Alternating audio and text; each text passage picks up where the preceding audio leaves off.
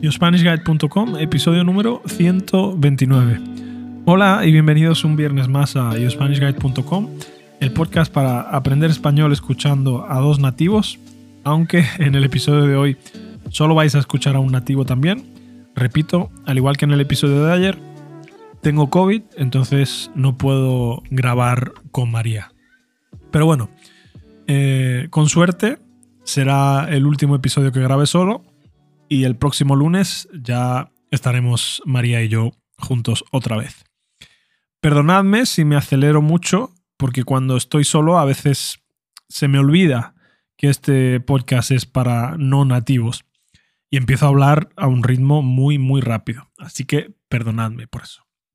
Bueno, en el episodio de hoy vamos a hablar de un cuento, un cuento que utilizan, según dicen, ¿no? Según he leído por internet, un cuento que utilizan en las facultades de psicología para el psicoanálisis. Eso es lo que he leído en internet, ¿vale? Una vez más, os repito, este no es un podcast de psicología, ni es un podcast periodístico, simplemente es un podcast para que escuchéis español natural. Pero bueno, he leído esta historia eh, y me ha parecido interesante, así que la, vamos a leer. Es una historia que eh, tú la lees, ¿no? Hay diferentes cosas que ocurren y al final una persona muere. Y entonces tenemos que buscar quién es el culpable. Y en función de quién digamos eh, que es el culpable, pues nos hacen un psicoanálisis u otro, ¿no? Entonces, vamos a empezar. nuestra historia comienza en un reino amenazado por la guerra, la pobreza y la hambruna. Y bueno, con esa terrible situación, el rey decide que su única solución es dar la mano de su hija al sultán del país vecino. Es decir, hacer que su hija se case con el sultán del país vecino. ¿Por qué? Pues porque ese sultán es rico y es poderoso. La princesa es una adolescente acomodada y mimada, ¿no? Y bueno, cuando recibió la noticia, pues le pareció un horror. ¿Por qué? Pues porque el sultán era conocido por ser un loco, ¿no? Un sádico y además dicen que tenía un harén de mujeres a las que trataba como simples objetos, ¿no? Un harén de mujeres es pues muchas mujeres, ¿no? Esto creo que es algo típico de, los, de las historias de sultanes y eso. Bien, dicen que ella le imploró a su padre, le suplicó que recapacitara, es decir, que cambiara de opinión, ¿no? Pero dice que fue en vano. Cuando decimos que algo es en vano, significa que no sirve para nada, ¿vale? Le pidió que recapacitara, pero fue en vano. Le pidió que cambiara de opinión, pero no sirvió para nada. Los ciudadanos se morían de hambre y solo ese matrimonio traería la prosperidad al reino, es decir, traería la riqueza al reino. Y bueno, la princesa, completamente triste, decidió huir del castillo por la noche. Se escapó de su habitación y acudió a ver al único amigo que tenía, ¿no? Un joven apuesto eh, que era caballero de la Guardia Real. Le contó sus planes de huida y le pidió ayuda para escapar juntos a caballo para alejarse de su padre, ¿no? Y de la boda que no quería, por supuesto. Sin embargo, el caballero le confesó que siempre había estado enamorado de ella y que esta era la perfecta oportunidad para comenzar una nueva vida juntos. Entonces le pidió matrimonio en ese momento y la princesa se quedó pues totalmente confundida, ¿no? Y le dijo que eso no era posible, que ella siempre lo había visto como un amigo y que ahora, más que nunca, necesitaba su ayuda.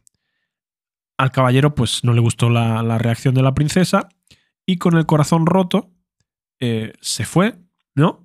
Y con lágrimas en los ojos dio la voz de alarma al resto de la guardia. Es decir, avisó al resto de los guardias de que la princesa se estaba eh, fugando.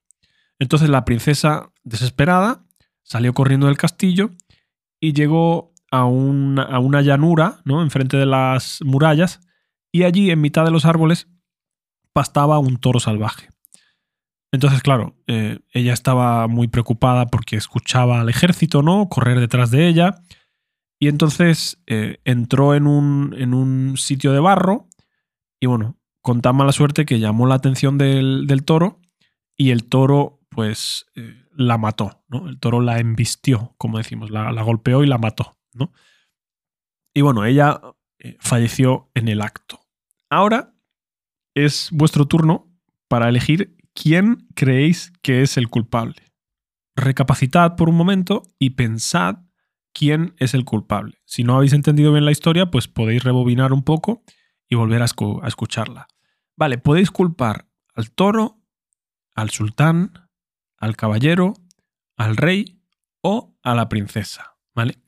Y bueno, si ya tenéis clara la historia y tenéis claro quién es el culpable de la muerte de la chica, en vuestra opinión, pues os voy a leer eh, qué dice de vosotros, ¿no? En función de, qué personaje hayáis elegido.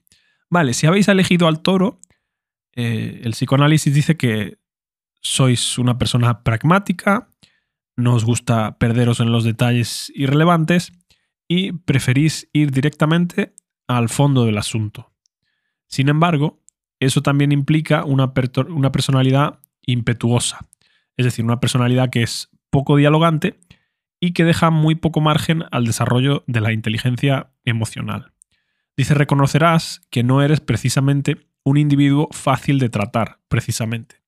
Y dice que este tipo de personas son adecuadas para trabajos que requieran la toma de decisiones rápidas.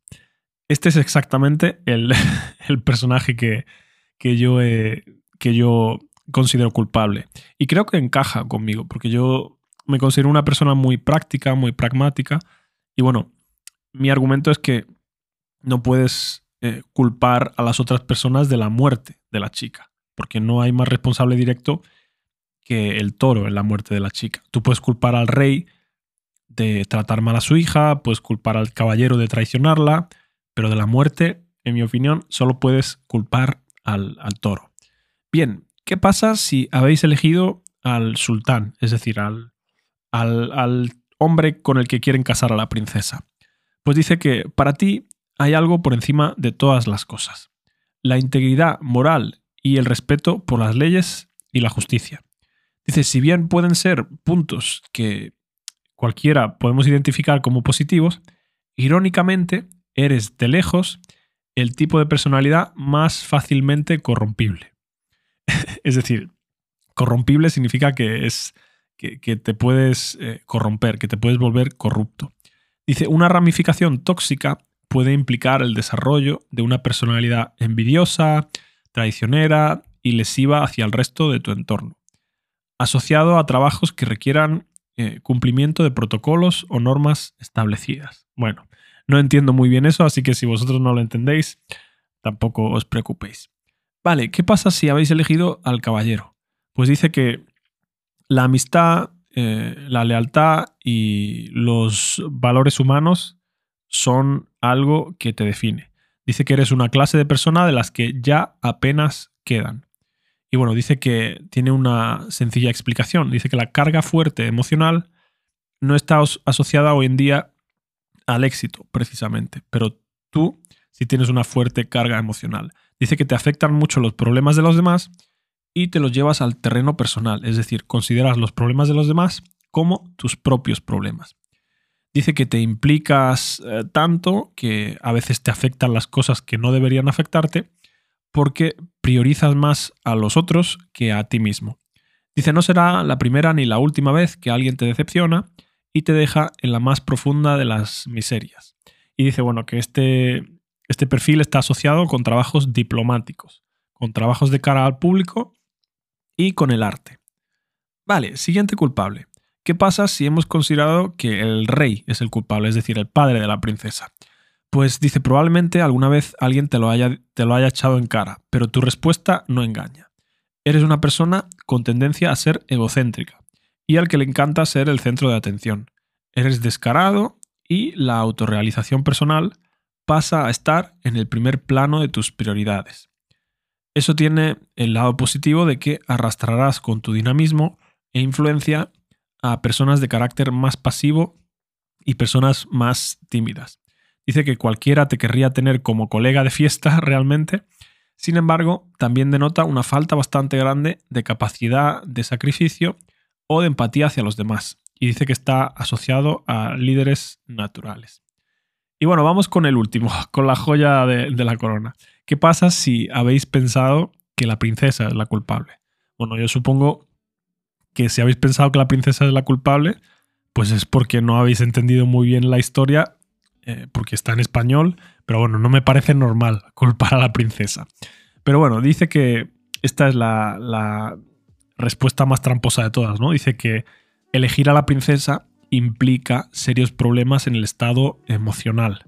Dice que por desgracia, culpar a la princesa implica falta de autoestima, falta de realización personal, falta de estabilidad y por encima de todas las cosas, falta de felicidad vital. Y bueno, eh, dice, ¿en serio condenarías a una pobre muchacha a una vida llena de miseria?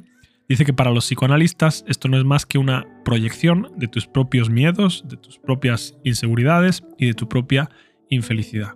Y bueno, dice que está asociado a personas que necesitan un cambio en sus hábitos de vida. Bueno, pues ya está, hemos llegado al final. Eh, no sé si te ha parecido interesante. Creo que el, podcast es un poco más aburrido cuando estoy yo solo. Me gusta más cuando hay una conversación, ¿no? Porque tiene más, más sentido.